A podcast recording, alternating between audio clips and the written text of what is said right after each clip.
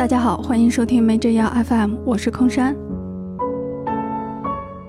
啊，很抱歉这么久没有更新，因为最近下了一场大雪，然后持续的降温，导致我骑电动车进城看电影成了不可能事件。真的非常想去审判一下思成的最新智慧结晶，还想鉴赏一下 DCEU 的最后一部作品，都去不了。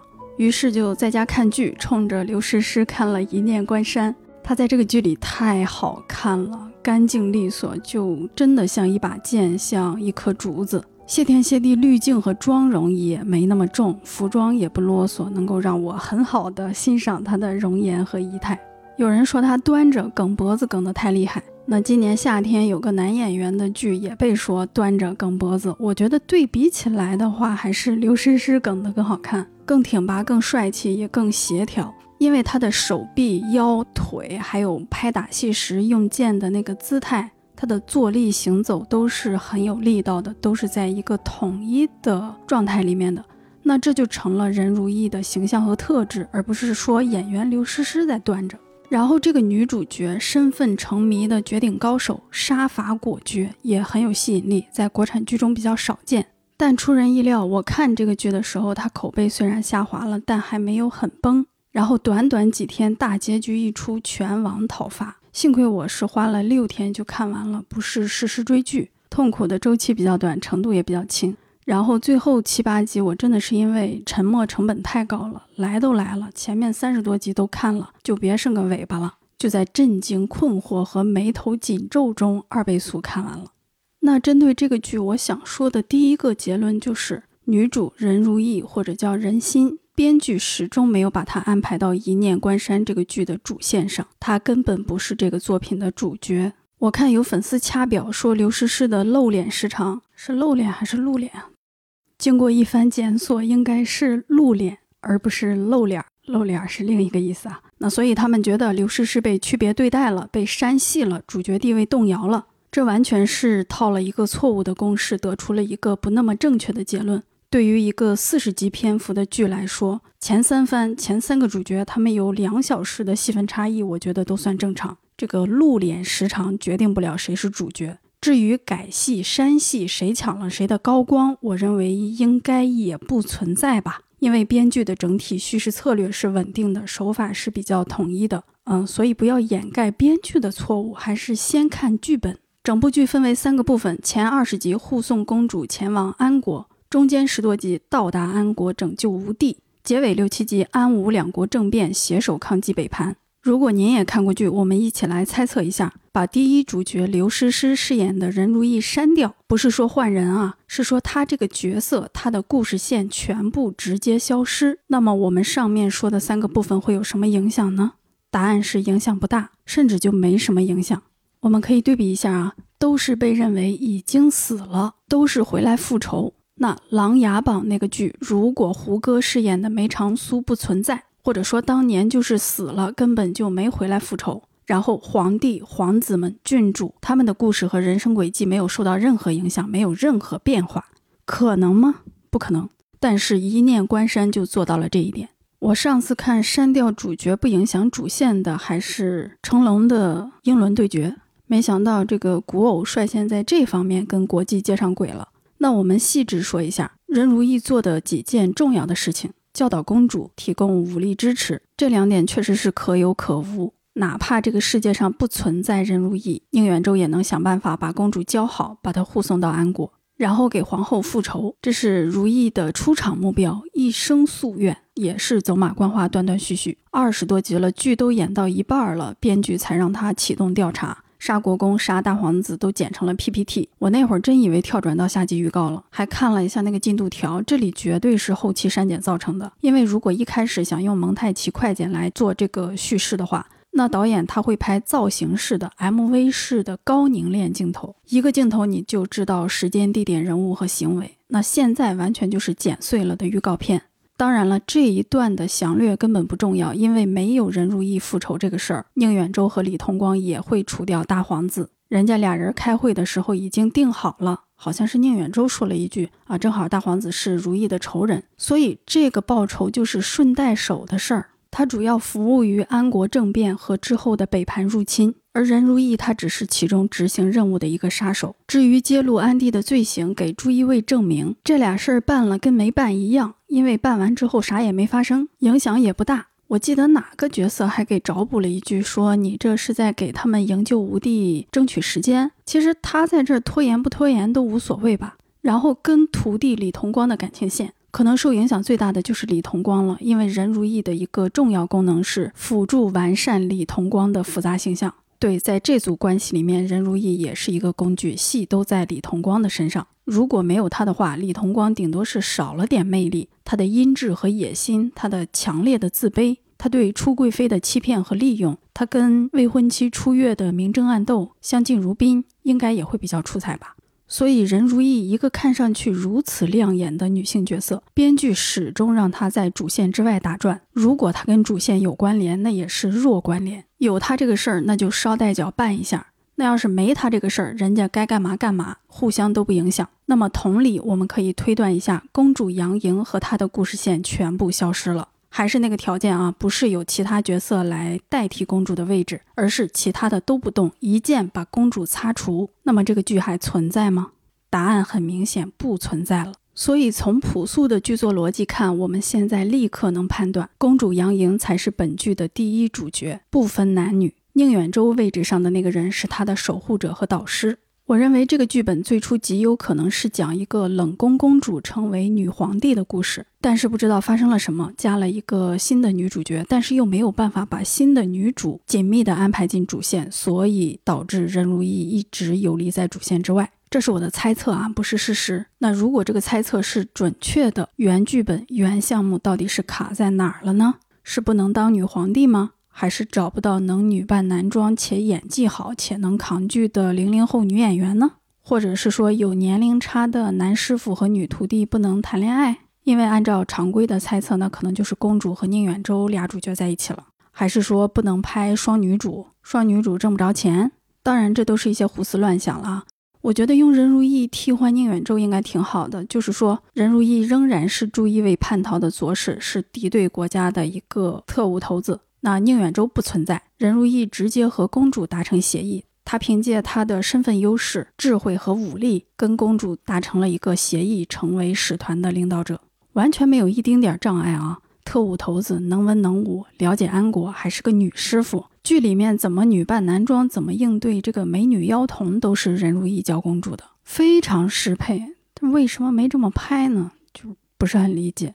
好的，我们刚才是倒着推，删了谁这个剧会有影响？公主和宁远舟，至少他俩角色的位置上必须有人在，但是任如意可以消失。那我们再正着推，默认任如意就是主角。那么这个人物的初始设定、主观能动性和变化是什么？他自己的人物线精彩吗？成立吗？很明显，这个人他外冷内热，但是热度有限，重情重义，有仇必报，武功和智谋也很强。想干的事情有两个，一个是给皇后复仇，一个是找个男的去复留子。那他的内心变化就是爱上人间烟火，学会信任依靠他人，体会到这个爱，学习到怎么去爱一个人。那在做任务内心变化的过程里，他习得了人道主义精神，对帝王完成了一个祛魅，对于臣子和狗的比喻有了新的认识，想要解散主义委，或者说重塑这个特务机构。其实听着挺有意思的哈，比如这个零零七一路奋战，最后把军情六处给摧毁了，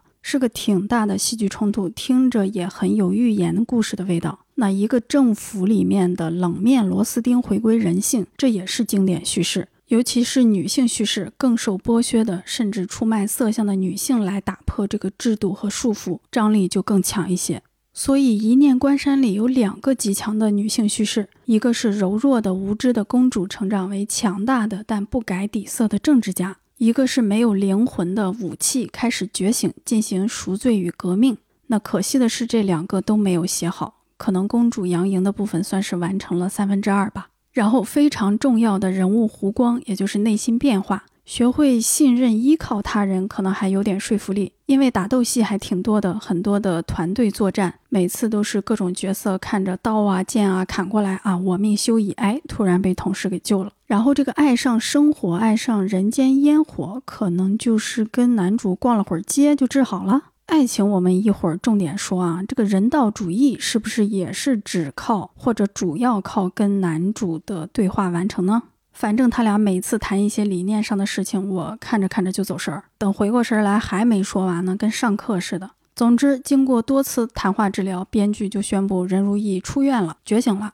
这个女主角的成长线和任务，它就不像故事，它像大纲，很粗略，断断续续的。比如开场，朱一卫的无毒分部被屠杀了嘛，当时那么惨烈，结果过了二十多集，总部这边才出现一个人，超长台词讲述来龙去脉。你不说这个事儿，我都忘了。演到这儿，我才明白，如意之前已经杀了那个玲珑的情郎嘛，怎么还老出去跟朱一卫碰头？原来是查这个事儿，我真给忘了，就只看公主的故事了。然后这个分部被屠呢，就是非常简单纯粹的贪污灭口，由这个贪污折射出来的朱一卫女性的困境、朱一卫的问题，那主要还是依赖观众脑补，给的大部分信息都是分散的大纲信息。但是反观公主的成长，它都是由强烈的戏剧冲突和细致的情节组成的。比如得知皇嫂王兄送她去安国的目的，这个年轻的公主她非常的震惊、痛苦、恐惧，这个情感反应是有详细细分的。那这个情感催生出来的行为，也就是策划下药、策划逃跑和之后的谈话治疗、思路转变，都是很详细的。杀死情郎那里就更不用说了，算这个作品里面最强的、最有观赏性的戏剧冲突之一。那在杀情郎的前面也有一段看上去很激烈的戏，就是任如意亲眼看到义母自杀，然后她失控大开杀戒。这两场戏表面上很像，都是女主的重要的人死去，女主都有极强的情感反应、失控反应，两个人都开了杀戒，也都晕倒了。那任如意是被宁远舟打晕的，公主是在踢情郎的尸体，发现怒气和痛苦，然后自己晕倒了。两场戏表面很像，但是你能很明显的看出来哪一段是有效的，哪一段拍了白拍。那公主跟情郎的事儿，在整部剧的开头就有铺垫，他们是有对手戏的，中间至少有三到四次拿出来说过，还有写信什么的。那他们重逢之后，有甜蜜，有蹊跷，有意外。编剧写了好几个危机时刻来给公主做心理反应，比如她被单独带走，她差点被强奸，原路被她的情郎捅伤，她自己差点被情郎射死，一步一步，这个心理反应和动作反应一直在变，最后是阴谋揭穿。短短的两三分钟的戏，还有两个反转，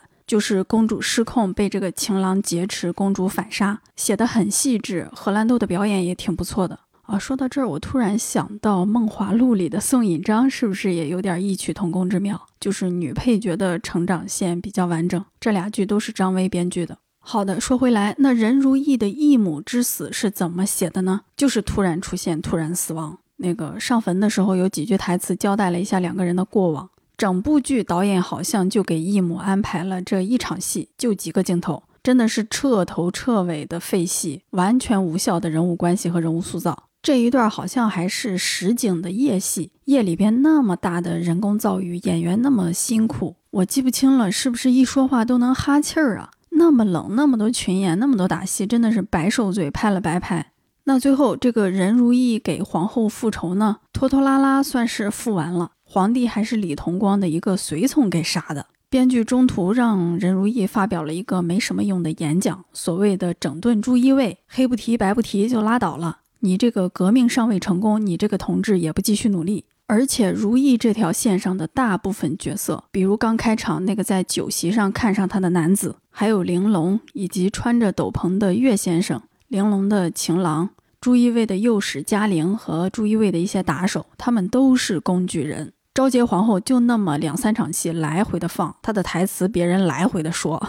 然后戏份比较多的金媚娘，人家这个角色是跟于十三有关系，是于十三的老相好。邓辉和李同光呢，他在主线上是服务于安国的政变。任如意自己的故事很零散，他这条线上的角色也很工具化，一个个穿衣打扮不像群演，但实际功能就是龙套。所以说不考虑主线，不考虑是不是主角，把任如意的线单独拿出来看，完整吗？不完整。立体吗？不立体。情况就是这么个情况。任如意这个人物单独拿出来开一个剧绝对没有问题，是个正经的大女主，大纲是很不错的。可惜拍的时候也是按大纲拍的，只有大标题、小标题、关键字，正文很少。编剧让这个大女主始终依附着别人的故事线蹭点戏份，我真的很震惊。一姐刘诗诗产后复出，首次演古装剧。一个非常有号召力和影响力的女演员，他们给弄了一个不在主线上的伟大女主，这个大字儿都不用加啊，她就是一个伪女主。我认为这个恶劣程度仅次于让刘亦菲下凡演娇妻。那如果你觉得任如意哪段戏写的拍的还不错，可以看看这段戏是不是打戏。打戏一姐是没问题的，如果不是打戏，那是不是跟使团相关的戏？或者跟李同光相关的戏，跟这两拨人在一起的时候，如意勉强能蹭到点不错的戏。虽然听着比较惨，但从市场角度考虑的话，我觉得一念关山给刘诗诗的加成是最大的，在所有演员里面给她的加成是最大的，因为她证明了自己的颜值、仪态、大戏和市场号召力。她也留下了一个能长期活跃于 B 站二创视频里的角色。我觉得他的事业无可争议地进入了一个新高峰。之后好像还有一个古偶剧是《狐妖小红娘》的主页篇，那里面的男主就比较帅了。虽然《一念关山》里面角色魅力和完整度更强的是公主，但我觉得可能荷兰豆在这个市场上获得的加持是比较有限的。如果这个市场更局限在古偶偶像剧这一个领域的话，那就更局限了。然后我想在忽略颜值和选角的基础上，对任如意和宁远舟的爱情进行一个疯狂的批判。可能有人会说啊，全是批判，你这么厉害，你怎么不去写剧本呢？你行你上啊！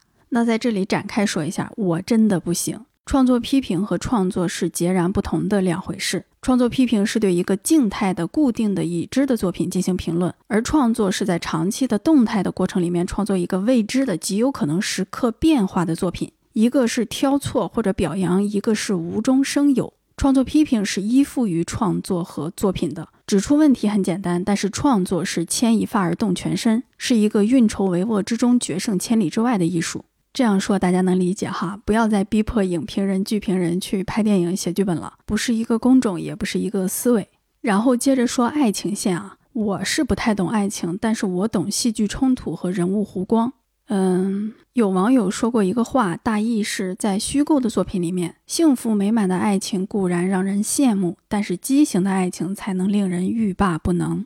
可能就是因为所谓的畸形的爱情，它经常伴随着强烈的戏剧冲突和角色张力，所以很多作家、编剧会设计两个性格相反，或者至少表面上为人处事、生活方式不同的人来谈恋爱。比如经久不衰的最经典的这个霸道总裁和灰姑娘，基本就是小说《简爱》的各种变形。那在中国作家里最著名的写爱情的就是金庸吧，这个应该没有疑问吧？像黄蓉和郭靖，一个古灵精怪，一个憨直忠厚，一个是黄老邪的独生女，一个是忠良的遗孤，反差就很大，也很互补。金庸笔下很多情侣都是互补型的，比如我很喜欢的天下第一醋坛子温青青跟他的袁承志大哥，还有经典的杨过小龙女，呃，以及嘤嘤嘤捂着脸哭的殷离婷和主意特别大的杨不悔，他们每个人的个性都很鲜明，跟彼此的爱人碰撞到一起的时候，张力和戏剧感也很强。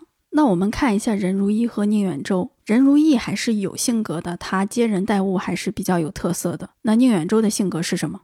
其实她的性格很不鲜明，她就是一个成年人。像公主是从怯懦无知到冷静果敢，原路是活泼可爱，前朝是冷面笑匠，于十三夸张跳脱，孙朗人家喜欢小动物，李同光是癫狂痴情，宁远舟就是就是情绪稳定吧。那任如意虽然直来直去，但她的情绪也比较稳定，所以这对情侣按这个设定，它的创作难度是非常大的，可能需要从外部不断的进行冲击，才能来推动他俩的人物关系和感情状态，因为他俩内部是很乏力的，能明显看出来，生孩子的这个矛盾解决之后，他俩的爱情线就没法看了。然后咱们就假装如意是真女主，只考虑她的故事线。公主杨莹和入安营地，咱们都不考虑。从辅助第一主角人物胡光的角度考虑，我觉得剧中任何一个男的都比宁远舟适合当男主。任如意的成长一言以蔽之，回归爱与人性。那很显然，原路就比宁远舟更适合打这个辅助。一个可能活不到二十岁，但是仍然每天乐呵呵的小太阳；一个年轻的将死之人，无比热爱生活，每顿饭都认真开心的吃，每朵花、每只鸟他都细心的看，用力呼吸每一口空气。他可能是一个把感受和体验看得无比重要的一个男孩。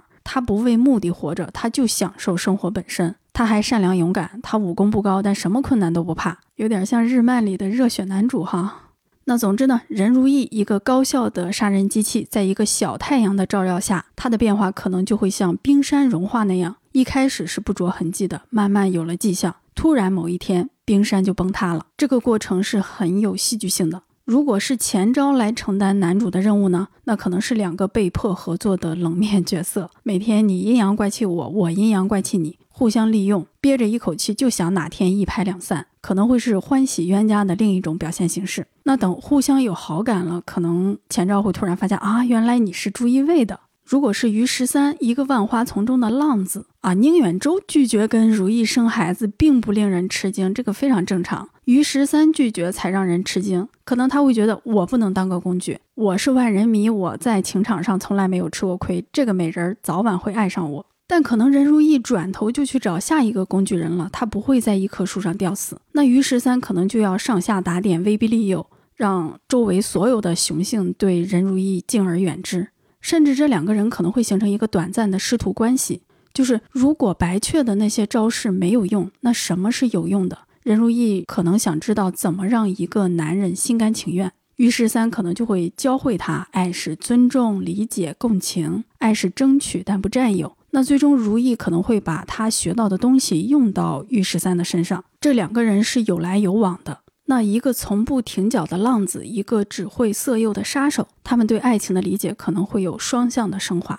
然后这个戏份很少的孙朗喜欢带毛的东西，喜欢养小猫、小狗、小羊。这个设定出来的比较晚，我当时就想，哎，怎么不让宁远舟喜欢小动物啊？这是天降神器啊，怎么不用呢？小动物天然的就比所有的角色都好使。比如怎么遇到埋伏走散了，危急时刻，宁远舟跟如意说：“你帮我把羊抱走，咱们到时候在哪儿汇合？”情况紧急，任如意怀里突然就多了个羊。接下来就是冷面杀手和小羊的旅程，这是颠扑不破、久经考验、百试百灵的人物组合，成熟冷血与幼小天真或者幼小顽皮之类的组合。比如这个杀手不太冷。我记得封神那期也说过，稳重的老年人和调皮的小孩子也是经典组合。这是因为他们的互补性是极强的，功能也很强。喜剧、悲剧、惨剧、寓言故事无一不能。如果不考虑法律和道德风险，爱情故事都能套上。那杀手和小羊这里面的韵味太悠长了，真的可以四两拨千斤的塑造人物。比如如意杀完人，摆完那个 ending pose，这个剧里面经常出现的那种。然后小羊在旁边咩了一声，这个 pose 就别摆了，赶紧去树底下把羊牵过来吧。可能他拽了两下，羊还不愿意走，他就拔出剑来，利刃出鞘，抵到那个羊脖子上，威胁这个羊：“你走不走？我数到三。”羊当然是不为所动了。对峙半天，这个天下最好的剑客还是得蹲下把这个羊抱走。如果他受伤了呢？他的血就会流到这个小羊的身上。如果他重伤昏迷了，这个小羊就会卧在他旁边给他供暖啊。如果他做噩梦，这个小羊就会把他舔醒啊！这是多么好用的一个小动物！这个剧里竟然让宁远舟在冰桶里沐浴，然后给发烧的如意降温。老天爷啊，这都什么年代了？为什么会有这么丑陋、俗套、令人发指的戏份？然后羊必须要吃没有露水的草。假如女主角没有注意，这个羊吃完了露水草就得拉稀，她才会想起男主平日里对羊的照料。他就抱着小羊给他揉肚子呀、洗屁股呀、喂他喝热水呀。这个朱一为左使人心，令天下人闻风丧胆的一个杀手，他要手足无措地照顾一只小羊仔，这是多么具有戏剧性的画面！可能在照顾小羊的过程里，他会想起当年昭节皇后是怎么照顾那个襁褓里的二皇子的。然后路上，他可能会把小羊扔到一个村民的羊圈里，头也不回的就走了。过了半天，又跑回来，把羊又给拽出去了。没准人家村民还得点开灯看看是不是有人偷羊。可能重逢的时候，男主跑过来先抱如意，羊就很不满意，拿脚拱两个人。如果男女主角出现矛盾，要分道扬镳。如意可能会说：“那我要把羊带走。”哎，突然间想到了原力偷狗的事情。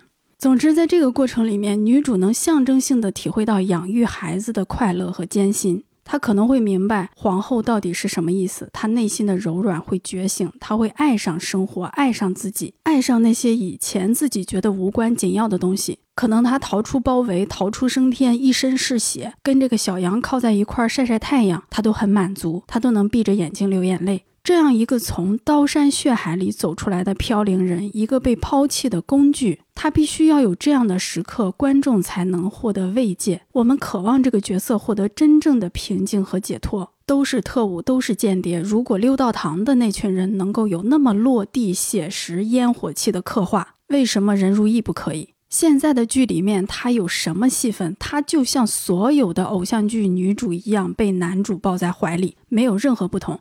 但是他可是人心人如意呀！我很想知道他在朱一卫具体经历了什么。当他内心开始柔软的时候，他的脆弱和伤口也会暴露出来。这样一个人才完整，而不是总让他杀杀杀，安排那么多精彩但是没有情感支撑的动作戏。我觉得这个剧组也在把刘诗诗当工具，你能打是吧？那就一直摆造型，一直打。当然，动作戏里面有一场我还是很感慨万千的。就是如意和邓辉决战，最后他被朱一卫围剿，打到山门的时候，他有一个侧身旋转出剑的镜头，跟小时候的自己做了一个相似性剪辑，这才是我们想看的呀。那句被用烂的是“轻舟已过万重山”，用在这里才合适。一个杀手解脱了，他的灵魂自由了，他找到自我了。小时候他那么干脆利落的杀死对面的女朱一卫。一点犹豫和悲伤都没有，完全就是个工具。但是现在为了救这些人，他宁愿死，带着笑意去死。说到这里都想流眼泪。但是，但是编剧和导演真的很有本事，各种死而复生，让任如意的每一次受伤和死亡都变得轻如鸿毛。这个角色的灵魂、痛苦和欢乐好像都不值一提，他只能在破碎的故事线里面偶尔活一次。然后我们接着说这个爱情。退一万步说，就让现在的宁远舟当男主，两个人的感情经得起审视吗？我们看一下男女主角互相表明心意之后，深深爱上彼此之后，这段爱情再怎么来点波澜呢？编剧大笔一挥，男主角想归隐，不问正事；女主角想入世，跟朋友们并肩作战，快意恩仇。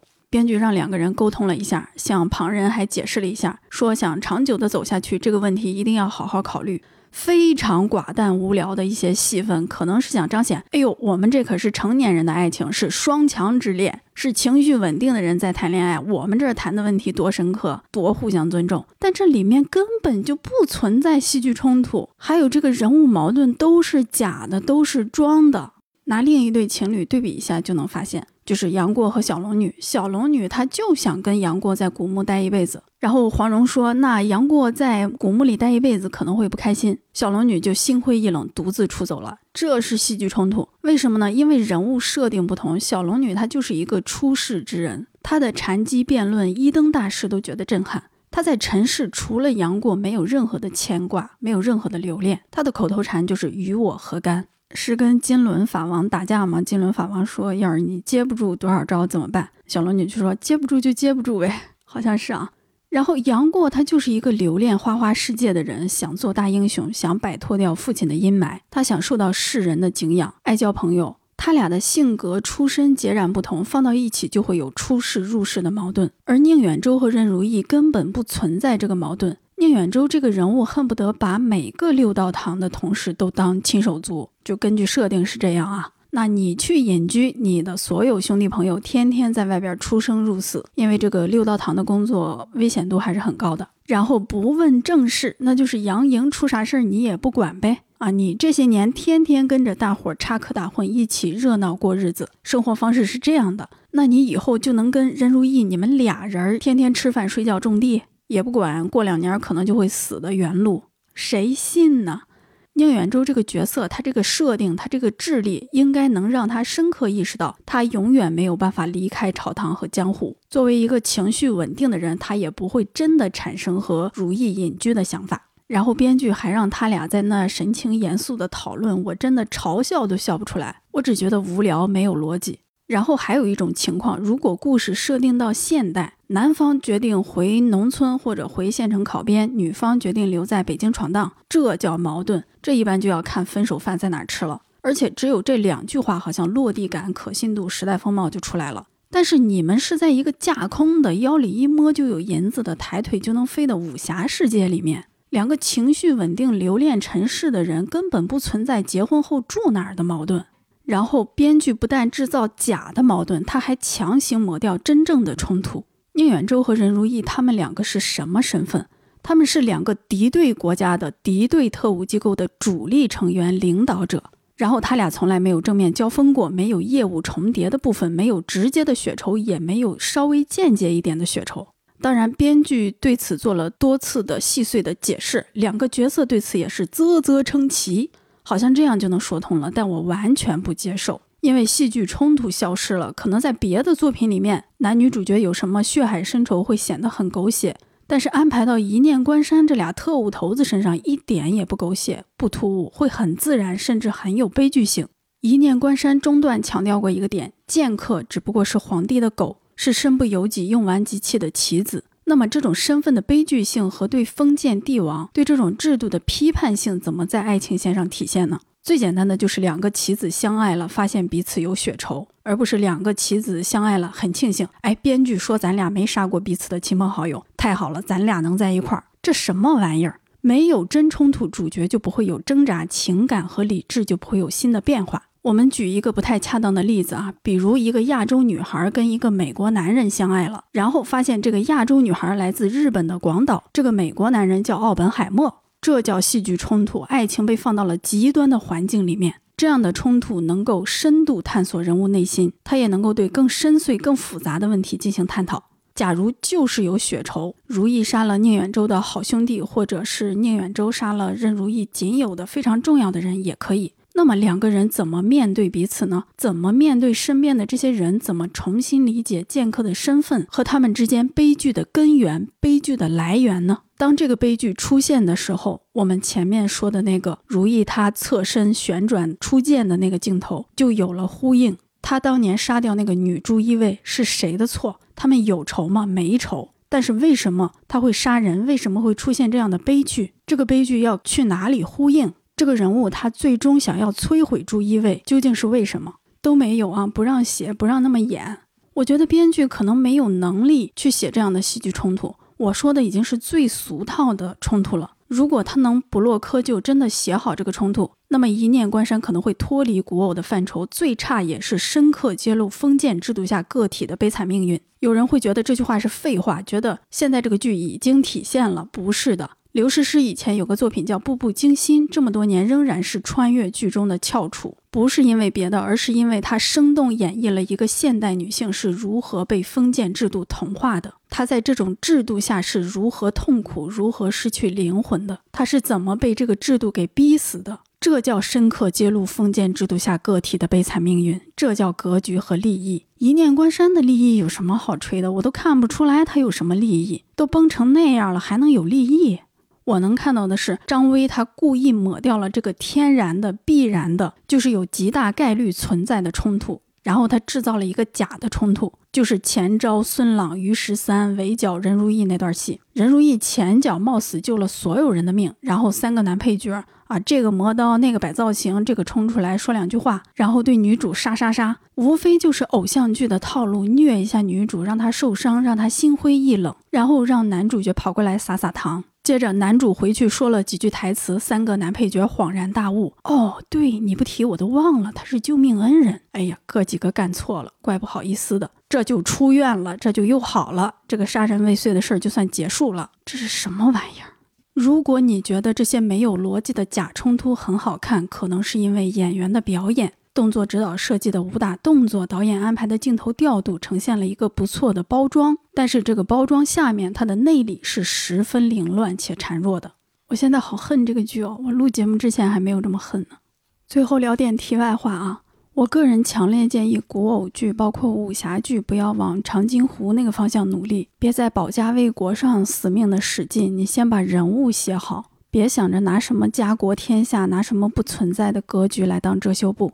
但我发现一些粉丝特别吃这套，就是他们的控评文案和言辞之间对小情小爱的嫌弃毫不掩饰。我们谁谁谁可不是什么什么，好像一个主角如果只有爱情线或者只有爱情线比较突出，那这个主角就上不了台面，就丢人，格局太小，这个剧就利益太低，拿出去没法跟其他家 PK。一旦沾点什么家国大义，好家伙，那万千旗帜立刻漫山遍野，不管什么大词儿都往外端，管你豆瓣三点几还是四点几，只要沾点边就敢吹。那文案有古风气质的，不管喝不喝酒，当付一大百。朴素点的就是哭死，我觉得特别可乐。粉丝这些不要片酬的表演才是炉火纯青，最好是演啊！如果是真情实感，那我觉得九年义务教育引入逻辑课已经不能再拖了。然后我个人对创作者也有点建议，在古代背景下，你的故事如果跟家国天下、跟政治有关，尤其是想聚焦普通人，那我觉得有两个论断要重点考虑。第一个，张养浩说：“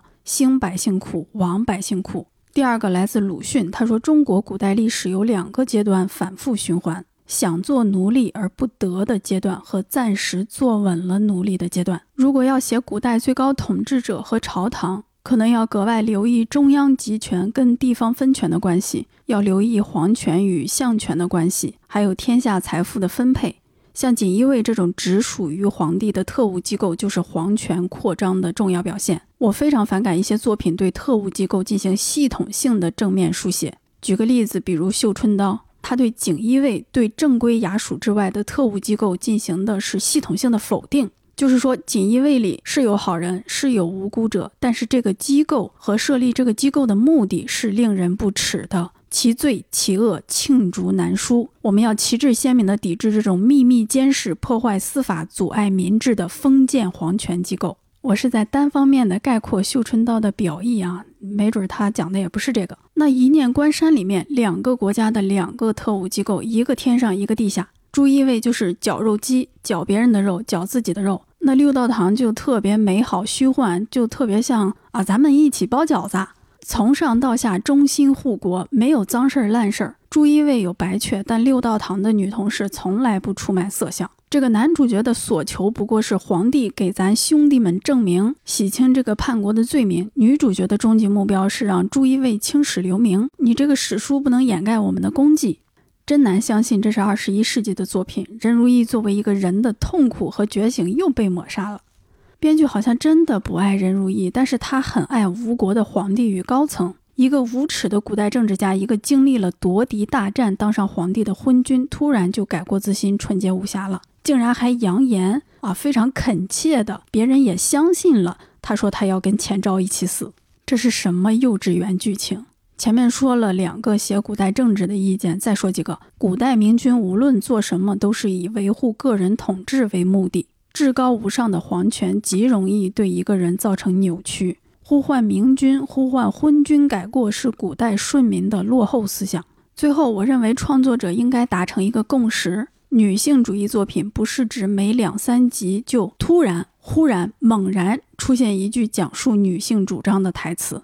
这种低劣的做法只有利于粉丝和营销号截图闭眼吹。创作者还是应该加强学习，真正理解女性主义。尽量让正面男性角色不要再说这是我们男人之间的事。当然，如果他说完能收获女主甩过来的嘴巴子，我还是认可的。也希望人设稳重正派的男主角不要突然喊超凡脱俗的女主小妖精，女主还甘之如饴，这真是令人毛骨悚然。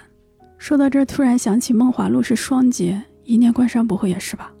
啊，好的好的，不说了。本期内容就是这些，点赞是免费的，但可以让我备受鼓舞。想要加入听友群的朋友，可以在微信添加助手妮妮，ID 就是助手妮妮的拼音全拼。下期再见，拜拜。